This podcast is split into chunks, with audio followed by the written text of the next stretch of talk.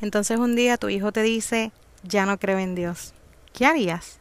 Quédate escuchando porque aquí te tengo un tremendo testimonio.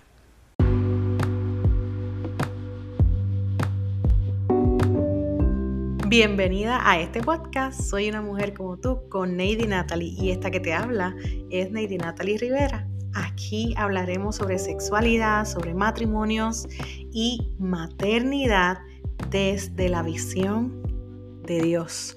No te vayas, comparte y quédate.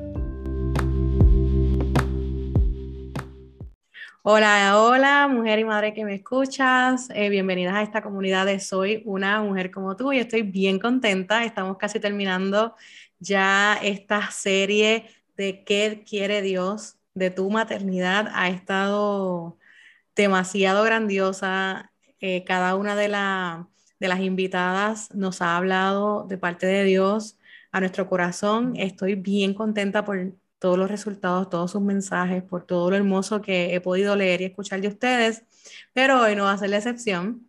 Hoy tengo una invitada muy especial que, que valoro mucho y que desde Japón me ha acompañado en varios de mis procesos y la considero mi pastora.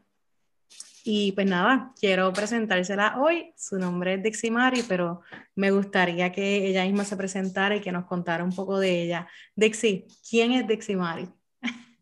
Saludos, bendiciones a todas esas personas hermosas que nos están escuchando.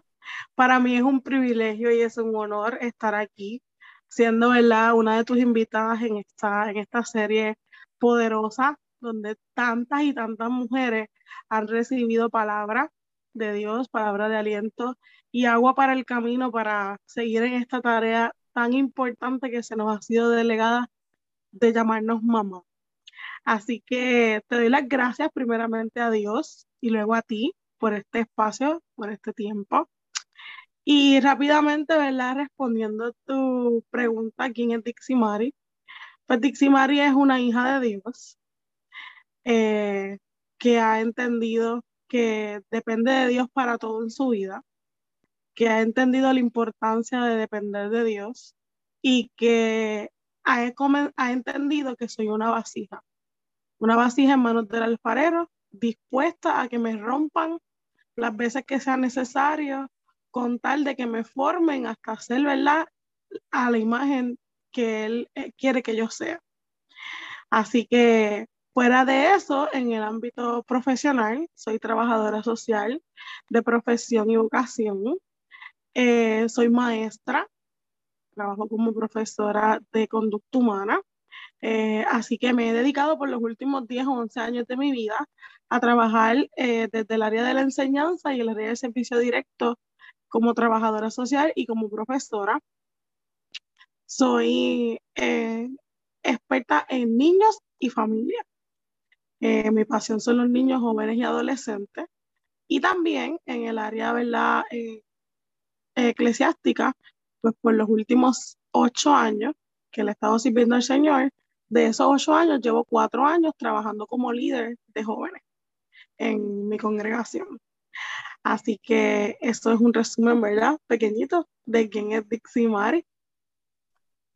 Y yo súper feliz aquí de, de, tenerte porque realmente la diferencia que haces en, en la vida de otros niños y jóvenes es de verdad hermosa.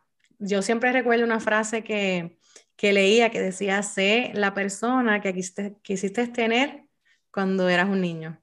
Y yo creo que tú eres el ejemplo de eso. Eh, y no solamente porque eres madre, sino porque también eres una gran profesional en, en estos ámbitos en lo que estamos hablando sobre la maternidad. Ahora mismo eh, hace poco, ¿verdad? Le, estuviste hablando sobre el desarrollo de la familia y lo que es el posparto y las embarazadas. Y me encanta, ¿verdad? Que se lleven todos estos temas a, los jóvenes para que se preparen, para que vayan eh, planificando inclusive su familia desde su adolescencia, que, qué tipo de familia ellos quieren formar, ¿verdad? Desde bien temprana edad, que eso es algo que no se fomenta en, en la mayor parte de la sociedad, sino como que te tiran al mundo, ¿verdad? Cuando llegas a cierta edad, te tiran al mundo a crear algo que ni siquiera estaba en tu mente. Y, yo, eso es algo...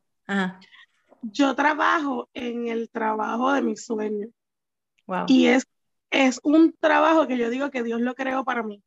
Porque en Puerto Rico, en Puerto Rico, y me atrevería a decir que en el mundo, es el único proyecto que hay con esta visión. Yo trabajo en un proyecto de padres y madres adolescentes, jóvenes que desde 11, 12 años quedan embarazadas, son desertoras escolares, porque por lo general en el Departamento de Educación eh, no hay un programa para ellas, así que por lo general estas niñas cuando quedan embarazadas son desertoras escolares y pasan a quedarse en su hogar y a coger el cuarto año o por exámenes libres o por escuelas alternativas, pero no reciben una educación de calidad.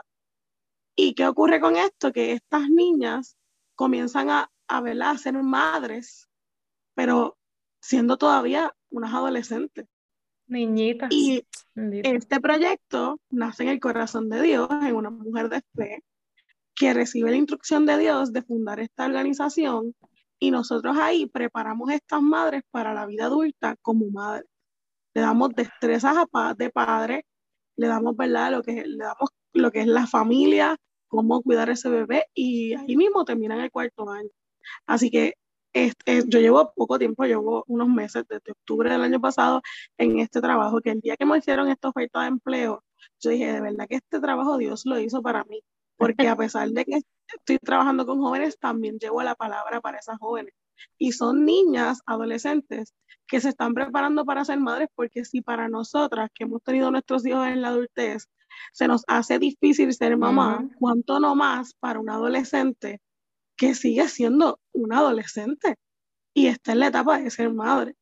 Así que definitivamente que el estar empoderando a esas jóvenes cada día es para mí mi mayor recompensa, porque saber, ¿verdad?, que, que ellas están teniendo herramientas para la crianza de sus hijos, eh, es saber que esos niños van a romper con el ciclo de desventaja social y van a ser adultos sanos y saludables. La mayor parte del tiempo cuando sembramos algo en, en, este tipo de, de, de, personas, ¿verdad? Que no cuentan con todos los recursos, pero se sembró algo en ellos, hasta cuántas generaciones llega eso que sembramos, eso que enseñamos, en lo que nosotros invertimos nuestro tiempo. Por eso yo también dentro de mi, ¿verdad? De mi carrera como educadora, en mis talleres y redes sociales, eh, no me canso de enseñar, porque es algo que hago, al igual que tú, ¿verdad? Que yo a veces digo, ¿hasta qué generación estoy tocando? A veces hasta se me olvida, ¿verdad? Se me olvida hasta dónde estoy llegando, pero escuchar, ¿verdad? A, a, personas como tú, escuchar también a otras que, que hablan sobre cómo les enseñaron, las cosas que le dijeron en cierta edad, hasta dónde influyó eso, hasta sus hijos y los hijos de sus hijos. Así que eh, haces un trabajo admirable porque también es una población, no solamente porque son adolescentes, porque es una población casi olvidada en este tiempo, sino también porque son adolescentes embarazadas y que muchas de las veces están embarazadas y solas, porque en ocasiones los padres hasta las abandonan. Así que es una población bien difícil que necesita ayuda y que muchas veces eh, lamentablemente la sacan, las desechan a un lado, siendo personas, ¿verdad? Normales, que sí, cometieron un error y no se quedó ahí, sino que qué nosotras podemos hacer por ellas para poderlas alimentar. Y de verdad que me encanta tu trabajo, me encanta muchas veces. Y tú también eres madre, así que no solamente le hablas como educadora, sino que también tú eres madre de un adolescente.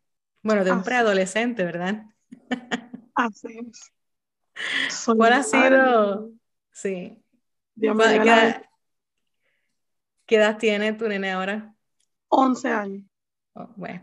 Hace 11 años Dios me dio la bendición de utilizar mi vientre para ser el instrumento que traerá a la tierra a ese jovencito que está en, la preadolescencia, pero la preadolescencia que tú sabes que los tiempos han cambiado, los tiempos están bien acelerados y ya la preadolescencia está manifestándose más como una adolescencia mucho más fuerte que, antes porque la influencia la estamos viviendo en otro tiempo, estamos viviendo en tiempos eh, en tiempos finales, definitivamente. Estamos viviendo en tiempos donde cada día, cada día, ¿verdad? Vemos lo retante que es eh, educar a nuestros hijos, mantener a nuestros hijos con valores, mantener a nuestros hijos con una creencia, inculcar y, instruir a los niños el camino, que es el mandato ¿verdad? que nos dio el Señor, instruir al niño el camino, y aunque, aunque fuera viejo no se apartará de él.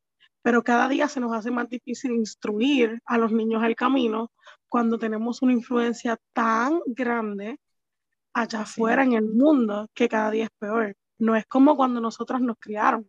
Cuando nosotros nos criaron, el mandato era el mismo, instruye al niño el camino, pero la presión que había afuera no era la misma. Así que ser madre en este tiempo es un reto bien grande, es una responsabilidad bien grande, es, un, es, una, ¿verdad? es una, una carga en nuestros hombros, con todo el sentido de la palabra porque cuando entendemos que los hijos son regalo de Dios y que el Señor nos ha dado ese regalo para formarlos y para encaminarlos y que algún día les rendiremos cuenta al Señor de lo que hemos hecho con ese regalo, realmente uno vive con, con, esta responsabilidad de que no se trata de mí y no se trata de, de que, pues si lo hago bien, bien y si no, también ellos son grandes y que hagan lo que quieran. O ya yo los crié y como muchas personas dicen en Puerto Rico, a Dios que reparta suerte. No, ¿verdad? No podemos dejar nuestros hijos a la merced de que Dios reparta suerte, porque Dios no reparte suerte, sino que Dios nos da herramientas como mujeres sabias que edificamos nuestra casa para poder instruir a nuestros hijos por el camino, ¿verdad? De la verdad y la vida que es Jesús. Y hablando de, esos retos, ¿cuál ha sido tu mayor reto como madre? Mira, mi mayor reto como madre ha sido tener un niño, niño en la preadolescencia, apartado. Wow. Apartado. Jamás pensé que me tocaría vivir esa experiencia. Siempre yo escuchaba en la iglesia las prédicas y siempre yo escuchaba los testimonios de madres llorando por sus hijos, en rebeldía, hijos descarriados, hijos en prisión y demás. Y lo escuchaba y obviamente me conmovió porque como madre, ¿verdad? Uno se conmueve. Pero jamás pensé que siendo mi hijo un niño prácticamente, me tocase vivir de cerca lo que era un hijo apartado de Dios. Y apartado en todo el sentido de la palabra, porque él conoce al Señor, tuvo experiencias con el Señor, pero por un proceso de vida familiar, él se enoja con el Señor y se aleja del Señor, al punto de, confesarme que él no quería, que él no creía en Dios, que para él Dios no era real y que él no le interesaba regresar más a la iglesia porque Dios le había mentido y Dios le había fallado. Y mi mayor reto como madre fue tener que mirarlo a los ojos con el corazón roto, pero sacar fuerzas que solamente Dios pudo dármela para mirarlo a los ojos y afirmarle que el Dios en quien yo había creído no miente, que el Dios en quien yo había creído no falla y que el Dios en quien yo había creído no nos iba a dejar en vergüenza, que era cuestión de tiempo para que sus ojos vieran que lo que Dios nos había dicho, Dios lo iba a cumplir. Y como madre es un reto, porque realmente tú estás en el proceso también. También uno en su humanidad se cuestiona el cuándo voy a ver el cumplimiento. Y el estar en la espera de ver el cumplimiento de una palabra, súmale el que estás en la espera y en la expectativa de que tienes un hijo que constantemente está a la espera de que lo que dijo Dios y lo que tú le afirmas, verlo manifestado. O sea, la presión en aquel momento fue el doble.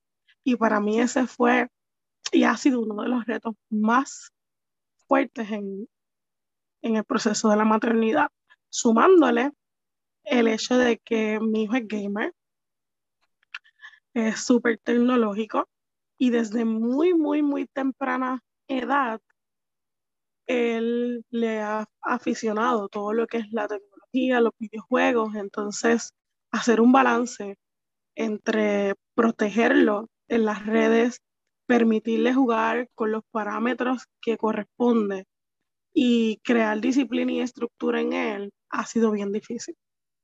Porque hoy en día los jóvenes, los niños en las escuelas no tienen control, son bien pocos los padres que ponen parámetros de estructura y disciplina. Entonces, criar un hijo con estructura y disciplina parece ser malo, porque a lo malo le llaman bueno y a lo bueno malo. Entonces, las mamás que sí ponemos disciplina y estructura, somos exageradas, somos aburridas, somos madres muy estrictas. Entonces, nosotras no estamos mal por proteger a nuestros hijos. Mal está la que lo deja a la merced del mundo. Pero pues, la palabra del Señor nos lo dice, que a los últimos tiempos eh, el amor de muchos se enfriaría y realmente el amor de muchos se enfriaría incluye el amor de madres a hijos.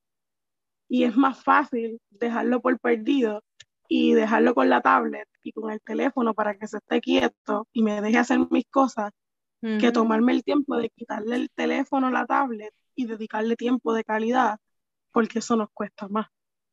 Así que eso, es, eso ha sido ¿verdad? el principal reto que, que pude identificar que ha sido uno de los mayores, pero en cada uno de ellos ¿verdad? ha estado el Señor, a quien le pido sabiduría todos los días para poder cada día tener las estrategias correctas para poder manejarlo. Y, y verdad, y, y por mucho es que este episodio se llama maternidad y crisis de fe. Eh, ¿Qué podemos hacer entonces cuando nuestros hijos se enfrentan a una crisis de fe? ¿Qué podemos hacer nosotras, las madres, en esa estancia, verdad? En que nos estamos enfrentando a, una dificultad tan grande. En tu experiencia, en lo que Dios te ha permitido experimentar y, en lo mismo que Dios te ha dado, ¿Qué puede hacer una madre que se enfrenta a esa crisis de fe de, sus hijos? Mira, Neidy, no hay un lugar donde nosotros encontremos respuestas más certeras que en la palabra de Dios. Amén. Y yo, ¿verdad? Eh, en el momento en el que ocurre la situación, en el momento en el que yo tengo a mi hijo frente a frente a mí, eh, cuestionando mi fe, al punto, ¿verdad? De mi hijo decirme, ¿dónde está tu Dios? Tanto que oraste, tanto que te vi de rodilla, tanto que te vi ayunar y orar y, y yo no veo a tu Dios. Si tu Dios es real y tu Dios existe, ¿por qué tu Dios permitió que viviéramos esto? Y para aquellas madres que me están escuchando, ¿verdad? Quiero poner en contexto el proceso. Yo pasé por un proceso de divorcio. Un proceso de divorcio donde mi hijo más que haber perdido, ¿verdad? Una familia, perdió una figura paterna, porque esta persona no era su papá biológico. El papá biológico de mi bebé falleció cuando mi bebé tenía dos meses de nacido. Y yo fui muy responsable y muy cuidadosa en, ¿verdad? En, presentarle una persona a mi hijo porque yo sabía, como profesional de la conducta humana, yo sabía que cualquier persona que llegase a mi vida eh, masculina iba a representar para él una figura paterna por la carencia que él tenía. Así que yo eh, entro en una relación en el orden de Dios y me caso, ¿verdad? En el orden de Dios, pero el Señor eh, determinó que yo iba a pasar por un proceso de separación y divorcio. y entonces mi hijo siente el abandono de un padre, así que no solamente lidiaba con la crisis de que ya era huérfano de padre, sino también que cuando por primera vez en la vida tengo un papá, Dios me lo quita. O él sentía, ¿verdad?, que Dios se lo quitaba. Así que eh, para que este, entre en contexto y puedan ¿verdad? tener un panorama de la magnitud en la que, en la que les voy a hablar, cuando yo recibo ¿verdad? ese cuestionamiento de mi hijo, de que Dios no cumplió su palabra, de que dónde estaba mi Dios, inmediatamente después de hablar con él, yo me fui de rodillas y obviamente me, yo me descompensé eh, emocionalmente porque es fuerte y, y oré y le pedí al Señor que me dijera qué, estaba pasando. Porque yo sabía que yo había obedecido a Dios. Yo estaba consciente que en todo momento yo había seguido instrucciones de Dios. Así que cuando uno escucha unas palabras así de fuertes de un hijo, uno entra en angustia. Las emociones que uno siente es desesperación, es angustia. Y yo me paré del piso luego de orar, busqué mi Biblia y un ejercicio que siempre hago cuando estoy en un momento difícil es buscar qué hizo Jesús en un momento así.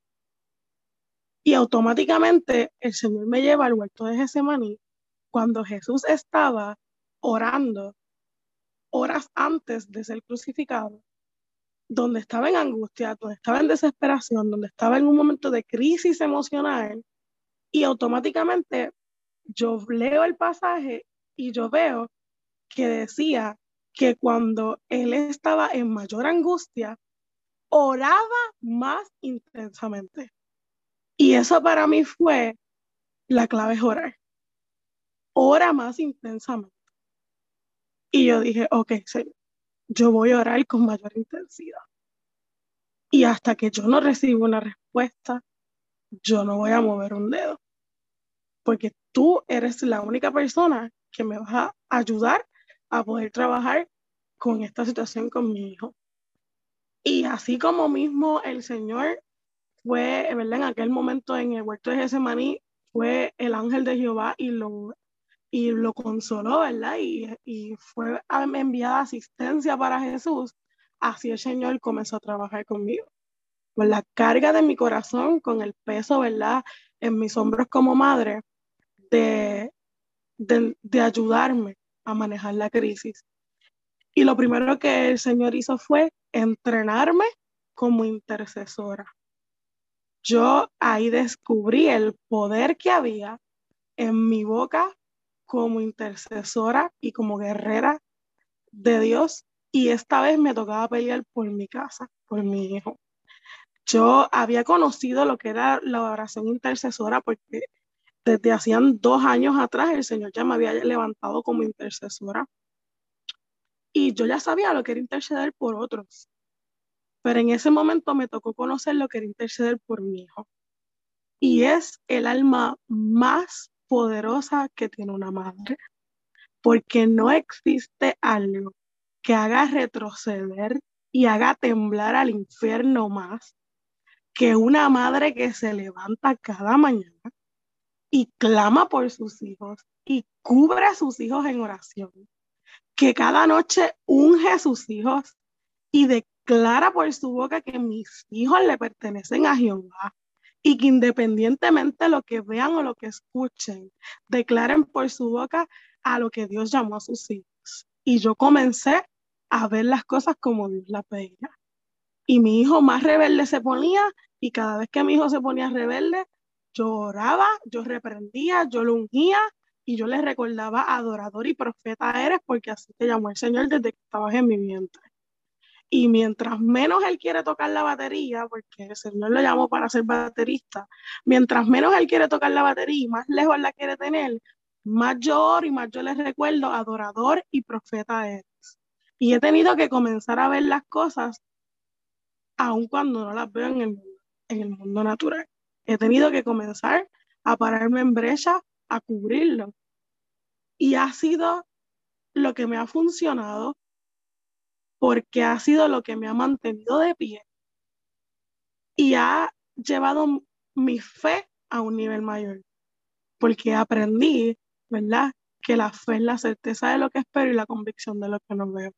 Y aunque hoy día todavía yo no he visto a mi hijo rendirse a los pies del Señor, yo creo con todo mi corazón, creo con todo mi ser y con todo mi espíritu que mi hijo le servirá al Señor, que mi hijo será adorador y que algún día testificará de que hubo una mamá que no se rindió, de que creyó en lo que Dios dijo y de que hubo una mamá que aunque parecía loca, oraba y lungía todos los días.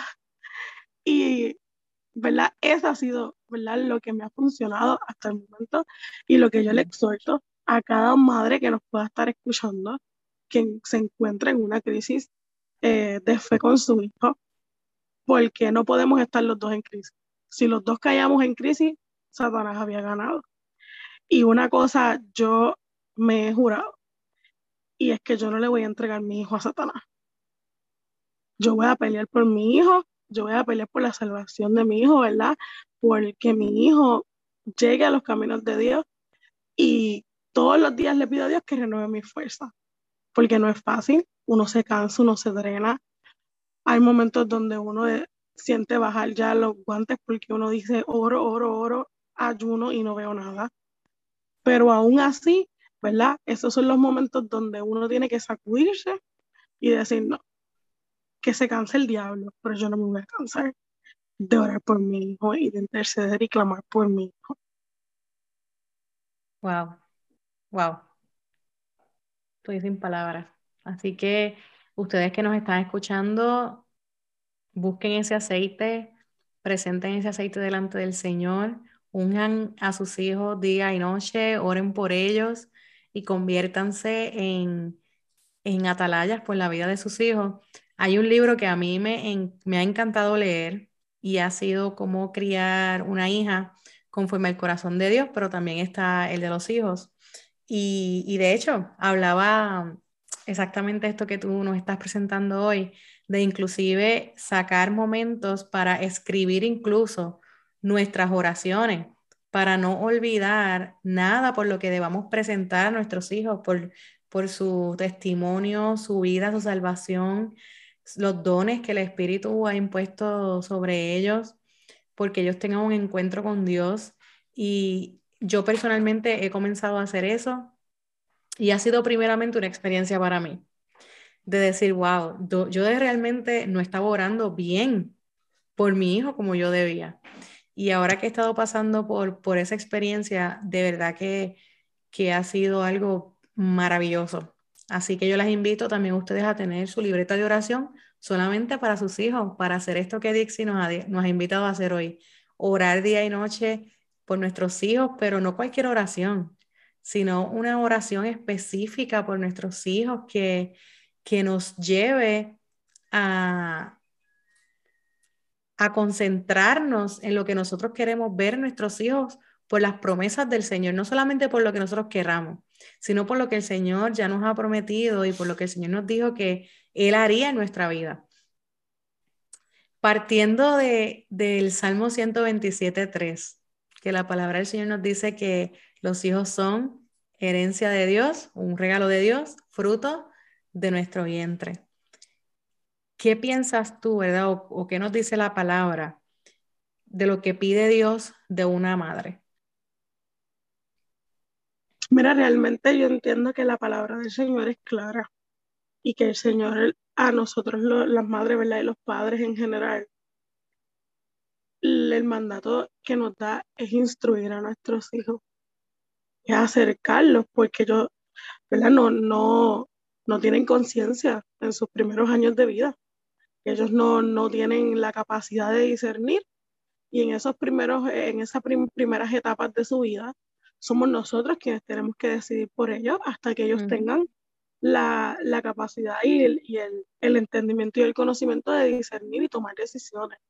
Así que yo entiendo que el Señor espera, número uno, que lo instruyamos en el camino para que lo conozcan a Él.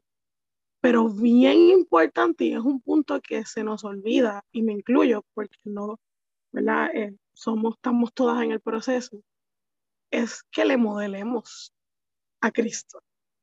Es que nuestros hijos puedan ver en nosotras a Jesús, porque yo no puedo hablarle a mi hijo de Jesús y presentarle a Jesús, pero no modelarle a Jesús. Porque muchas de las veces, mira, yo, yo me atrevería a decirte que la gran mayoría de los jóvenes rebeldes con los que yo he tenido que trabajar la primera crítica de esos niños, de esos jóvenes son que en el altar se vive una cosa y en la casa se vive otra. Y wow, cuánta ventaja coge el enemigo de esto. Cuando los jóvenes se, se topan con que en el altar y en la iglesia tenemos una fachada, pero en las cuatro paredes de casa, ustedes como padres, ¿verdad? Son otros automáticamente ellos encuentran ahí una buena justificación para decir, esto es una farsa, ustedes son unos mentirosos, ustedes son un show, y automáticamente tú como padre te quedas sin legalidad y sin autoridad. Porque no tienes, mira, no tienes legalidad ni autoridad ni delante de tus hijos, ni espiritualmente para interceder, ni guerrear, ni para pelear por ellos. Porque, ¿qué es lo que hace el enemigo? Acusarnos constantemente. Y a la primera que encuentre una brecha por donde acusarnos, olvídate que por ahí hace fiesta con nosotros. Entonces, como yo como mamá voy a ir a pelear por mi hijo espiritualmente hablando, interceder y orar, cuando Satanás me va acercando porque va a decir pues, que tú eres la primera hipócrita, que en la iglesia adoras a Dios, pero en la casa los insultas y les hablas malos, y en la casa los maltratas y en la casa no te ocupas de ellos. Entonces, no solamente presentarles a Jesús, es que no se nos puede olvidar, es que tenemos que modelarle a Jesús, porque no hay nada. esto es conducta humana básica, el modelaje. el modelaje. Tú no tienes que decirle a una niña ni darle un, folleto de que cuando coge un bebé en las manos y un bibí es para darle leche, eso tú no se lo tienes que explicar con, con un folleto de instrucciones ni con un manual. Eso ella automáticamente, tú coges una niñita, le das un bebé, un biberón y un pañito y automáticamente, o como ella lo ha visto, o como él lo ha visto, porque los niñitos también, ¿verdad? Lo ven, automáticamente saben que ese biberón es para la boca, que ese pañito es para los gases, y van a imitar lo que han visto que hacen con ellos y lo van a seguir replicando. Así mismo pasa con lo espiritual.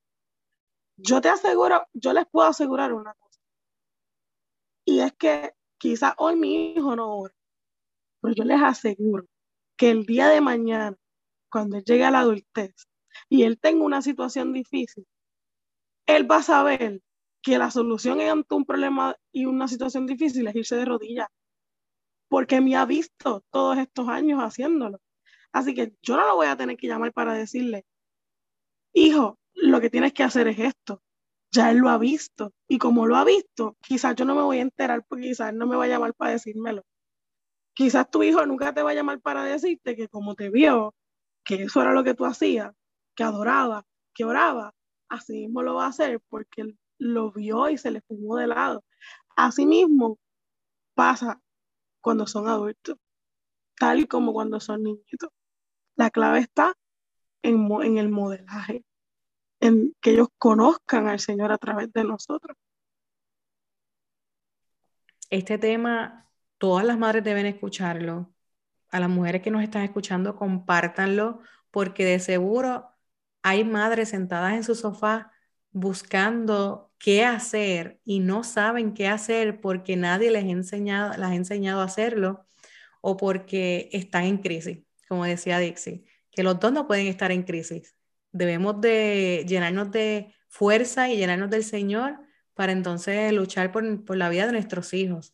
Si eres tú la que nos estás escuchando y estás en crisis, vuelve, repite este episodio todas las veces que tú quieras, todas las veces que tú puedas para llenarte de fe, para llenarte de palabra y para que tú sepas poner en práctica lo que entonces debes hacer para luchar por la vida de tu hijo, de tu hija, de tu esposo, de tu sobrino, no importa, ¿verdad? You name it, las personas que tú deseas, ¿verdad? Que conozcan al Señor, que se han apartado, que ya no confiesan a Dios como su único y exclusivo Salvador, como su Señor.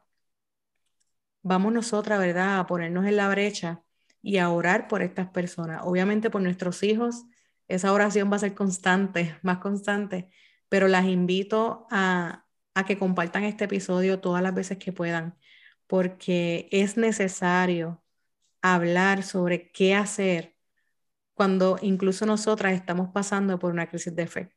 Es orar más fuerte, ¿verdad? Orar más, sin cesar. intensamente, como intensamente. como nos enseñó Jesús. Orar más intensamente. Y Neidy, un punto bien importante que no, no podemos ¿verdad? pasar por alto cuando hablamos de la crisis de nuestros hijos y la crisis de fe en general, es el hecho de que muchas veces los dos caen en crisis porque tú como mamá, ¿verdad? Estás con la emoción y el sentimiento. Y eso es un alma que nosotros no podemos dejar que sea forjada. Porque si, si tú permites que la parte almática tuya prevalezca lo espiritual, olvídate que Satanás te cogió ventaja. Si yo me hubiese quedado lloriqueando porque mi hijo me dijo, porque me dolió, porque se me rompió el corazón, olvídate que, que ahí me hubiese quedado, me hubiese estancado y me hubiese paralizado y hubiese dicho, mira, es verdad, ¿dónde está mi Dios? ¿Por qué Dios permitió esto?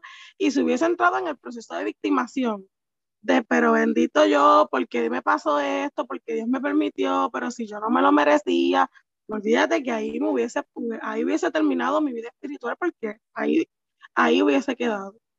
El no cogernos pena, el sacudirnos e identificar de inmediato que aunque duela, no podemos quedarnos ahí pensando en el dolor.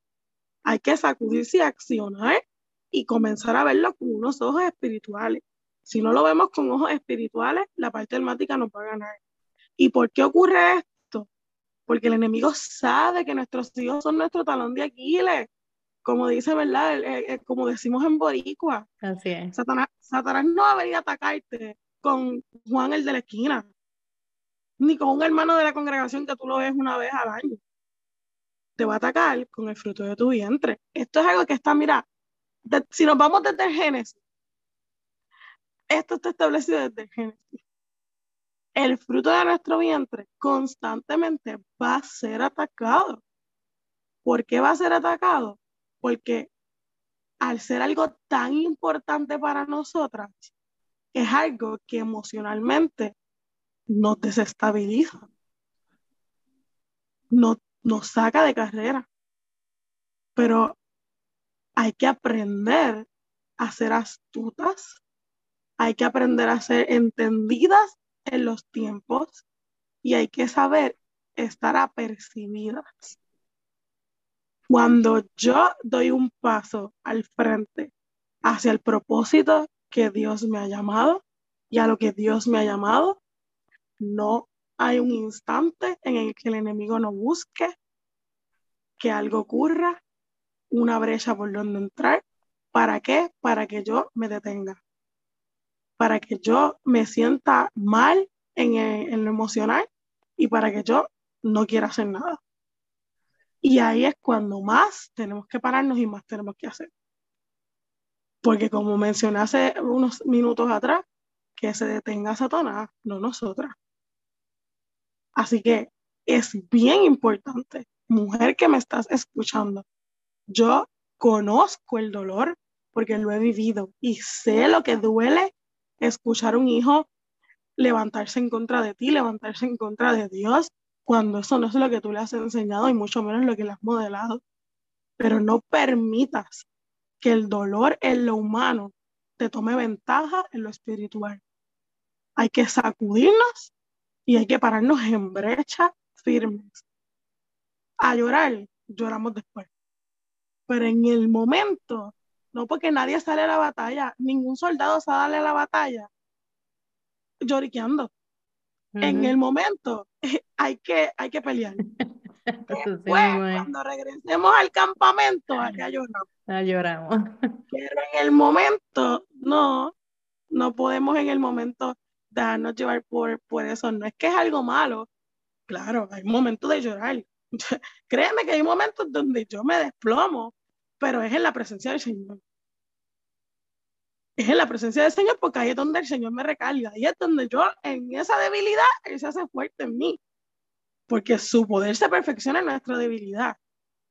Pero si te vas a, desplomar, que es en los brazos del Señor. No en medio de la situación y la crisis. Primero pelea en lo espiritual y luego te derramas en la presencia del Señor. Y un día a la vez, porque esto es un día a la vez. No pretendemos haberlo alcanzado todo, pero un día a la vez, ¿verdad? El Señor nos sigue ayudando y nos sigue dando las estrategias, porque solo Él tiene las estrategias. Vienen tiempos, vienen tiempos difíciles. Vienen tiempos difíciles donde cada día la crianza va a ser más retante. Y tenemos que estar conectados al Señor en todo momento para que Él nos ayude y nos dé las estrategias para poder levantar esta, esta generación que, que se levanta, que será el remanente, el remanente que, que, que ha de estar, ¿verdad? Para cuando el Señor venga. Así que no podemos tomar por poco que esta generación no va a ser fácil de criar y que cada día necesitamos estar conectadas y conectados al Señor para que nos dé las estrategias correctas y nos dé la sabiduría, el entendimiento y la templanza para poder trabajar con nuestros hijos. Definitivamente. En este tiempo sin Dios no podemos criar. Y no, y no es porque nosotras seamos cristianas, no es porque nosotras eh, creamos en Dios, pero es que no hay de otra manera en que podamos vivir siendo madres sanas y compartiendo algo bueno a nuestros hijos si no es porque tenemos a Dios en nuestro corazón y de nuestro lado. No hay otra manera de criar.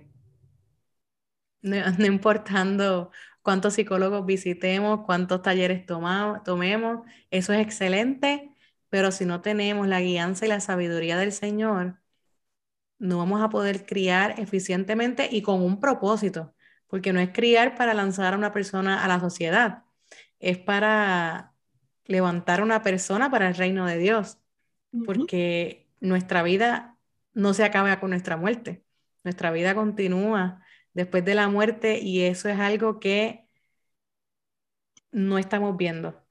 Necesitamos criar hijos para el reino de, los cielos, no para esta tierra. Mencionaste un punto bien importante, criar con propósito.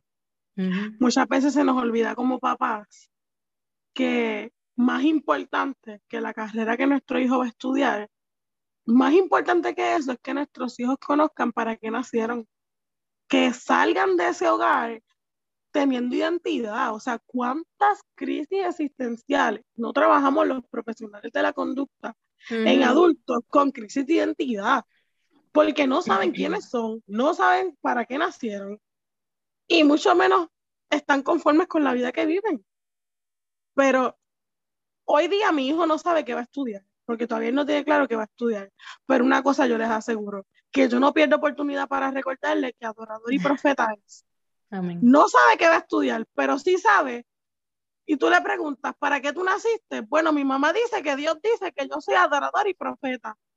Esa es la respuesta que te va a dar. Aleluya. Así que más que importante que, ¿verdad? Que preocuparnos, pues claro, es importante. Ocuparnos y preocuparnos por darles una vida a nuestros hijos, ¿verdad? Que puedan estudiar y darle, ¿verdad? las oportunidades de que puedan estudiar y ser unos profesionales que todos los padres anhelamos eso, que nuestros hijos sean hombres y mujeres de bien, pero que no se nos olvide también de que nuestros hijos conozcan su propósito de vida. Así es. Definitivamente. Ay, Dios mío. Te voy a invitar para otro episodio. Porque la realidad es que este tema a la comunidad cristiana se le olvida. Se le olvida que más importante que sacar, que sacar 5A o ser un buen escultor o ser un buen artista o ser un buen músico o ser un buen maestro o un abogado o un doctor, lo que quiera hacer, lo más importante es ser hijo de Dios, porque es que nuestra vida no es para esta tierra y se nos olvida. Y suena poético y trillado, pero nuestra vida no es para esta tierra, es para el reino de los cielos. Y, y lamentablemente estamos olvidando criar para el reino de los cielos. Estamos olvidando, y, digo estamos porque es que a veces el ajetreo y el afán del día eh, llegan momentos en que vamos corriendo a cocinar, a hacer esto, lo otro, lo otro, lo otro. Llega la noche, vamos a orar como de rutina y al otro día nos llega y pretendemos vivir igual y se nos olvida que tenemos que criar hijos para el reino y que nosotros también tenemos que cultivar esa vida espiritual con el Señor y no dejar que el día pase en vano, sino vivir ese día con propósito. Este tema está demasiado bueno. Ay, Dios mío. Tenemos que grabar otro episodio. Parte 2, parte 2. Manejando las crisis. parte 2. Sí, definitivamente. Muchísimas gracias, Dixie. De verdad que voy a separar este tiempo por estar aquí conmigo. Gracias a ti por el privilegio. A Dios la gloria, a Dios la honra. Me honra estar aquí contigo, me honra el ser tu pastora. que, ¿verdad? Es, es, un privilegio, es un honor. No es fácil pastorear a esta mujer. Que es una, mujer... una oveja difícil. No, no es una oveja difícil. El problema es que esta es una mujer que le encanta la pelea con Satanás y ella va para el frente y ella no le tiene miedo a nada. Y acá estamos nosotras, Navy. Navy, ¿qué estás haciendo por allá? y ella siempre tiene, ella siempre tiene un proyecto nuevo. Y, pero nada, es un privilegio, es un placer para nosotras y es una honra poder cubrirte, poder estar ahí siendo, ¿verdad? Constantemente ayuda para ti. Y nosotras también aprender cada día contigo, igual que, que tú con nosotras, porque somos un equipo y el Señor seguirá llevándonos adelante a lo próximo y aquí estamos dispuestos, ¿verdad? A que el Señor continúe llevándonos hacia el lugar que nos tiene preparado. Así que nada, gracias una vez más por el espacio y le damos la gloria y le damos la honra a Dios. Que esta palabra que, ¿verdad? Que ha sido lanzada hoy no retorne atrás vacía, sino, ¿verdad? Que llegue a cada corazón que necesitas escucharlo. Es mi oración que cada madre que va a estar escuchando esto pueda ser empoderada, levantada y restaurada para pararse en brecha por sus hijos y que si necesita ayuda y necesita consejería, aquí estamos disponibles. Lady está disponible, esta servidora está disponible. Tenemos un equipo de mujeres profesionales de la conducta y mujeres unidas y separadas para Dios que vamos a estar disponibles para ayudarles, para servirles y lo hacemos con amor porque lo hacemos para el reino. Así es. Así que chicas, hasta aquí el episodio de hoy. Por favor, compártanlo con todas las mujeres que ustedes conozcan, porque definitiva hay muchas en crisis y necesitan esta palabra urgentemente. Así que gracias por escucharnos un jueves más y las espero el próximo jueves porque no se pueden perder el próximo episodio tampoco. Hasta luego.